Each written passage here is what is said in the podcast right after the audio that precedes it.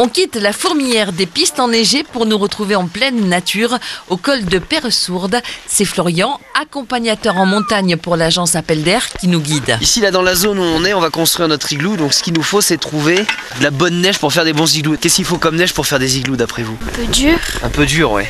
Donc il nous faut de la neige un peu dure pour qu'on puisse faire des blocs. Donc en fait il faut qu'on trouve une carrière de blocs de neige. Marchez là, vous montez un petit peu, là il y a 3 mètres à faire. Vous enlevez un peu la neige fraîche qui est tombée cette nuit là.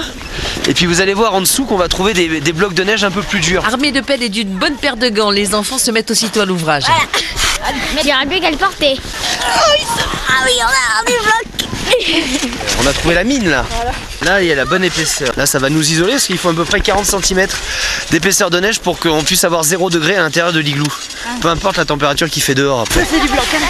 un gros morceau. Vous voyez qu'on a des enfants euh, de 4 ans qui participent à l'activité, des adultes. Donc c'est une activité qui est vraiment, euh, vraiment pour tout le monde, familiale. Si on n'a pas envie de faire une activité euh, tout ski tout au long de la semaine, on peut aussi s'évader sans être forcément très très loin non plus de la station, mais on voit pas de remontée mécanique. Un super panorama sur la vallée, là on est vraiment dans un bel endroit. Ça fait des gros blocs et après on va faire un igloo, on le passe en forme ronde et après ça va faire un igloo. On doit aussi des blocs avec de la neige. Je fais des blocs pour les mettre sur l'igloo du coup.